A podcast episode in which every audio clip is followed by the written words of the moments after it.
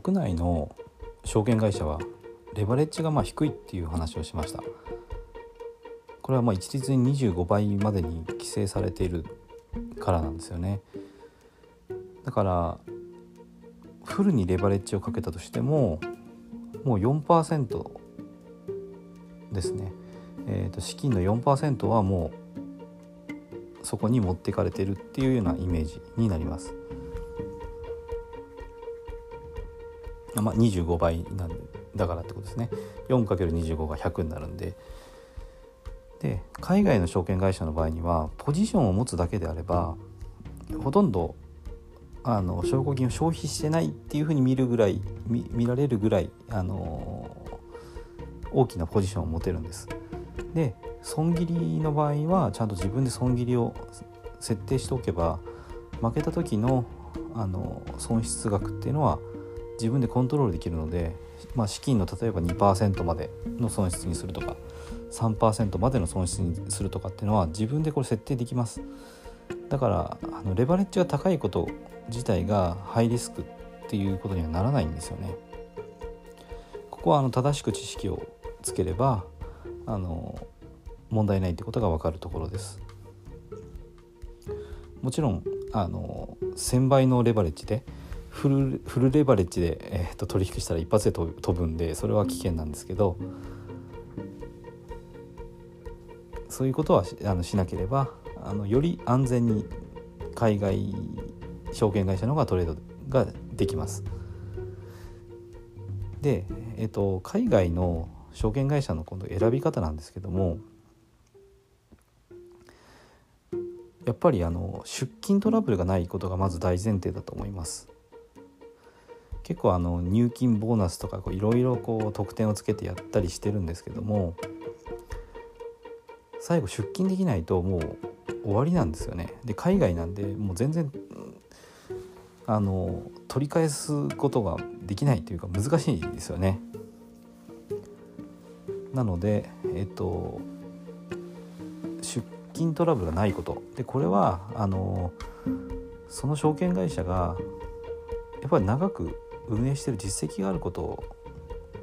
とあと出勤トラブルがないことですよねこういうことをあの口コミとかそういうのをインターネットでまず調べてみるっていうところから始めるといいと思います。でまあ私が知ってるところで言えばあの、まあ、比較的実績があるっていうふうに、まあ、認識してるところですね。あのこれここにしてくださいって言ってるわけじゃないのであの必ず自分で調べていただきたいんですけどあの FXDD とかあとは XM トレーディング。それからあとアトラスフォレックスとかですね。その辺りはあの結構長くあの日本の方もよく使ってる証券会社かなと思います。それからあとこれ国内でも海外でもあるんですけどあの注文を飲んでるかどうかっていうのはまあ一つあのよく言われるんですよね。これはあの A ブックと B ブックっていう言い方するんですけど A ブックっていうのはお客さんの注文ですね。で A ブックでトレードしてるっていうのはお客さんの注文をあのそれ、ま、そのままインターバンクに通して、えーと、そのまま注文を通してるっていうタイプです。だから証券会社はその手数料ですね。取引の手数料だけもらってる。タイプが A ブックっていうものです。でもう一つの B ブックっていうのは A ブックとしてまあお客さんの注文が入ってるんだけど別に B ブックっていうその台帳があってでそっちでえっ、ー、とお客さんとやり取りしてるというかあの結局お客さんの注文を飲んでるんですよね。でこれどういうことかっていうと一般の投資家は、まあ、9割以上が負けます。負けるってことは相手が勝つんですよね。相場その A ブックの場合は証券会社の向こう側にいる投資家が勝ってるわけです。で自分のお客さんは負けてるわけです。でここでうまい証券会社っていうのは自分の向こう側にいる投資家が勝つんだったらじゃあ自分がお客さんの注文を飲んでしまえばどうせお客さん負けるんだから自分がすごい儲かるじゃないかと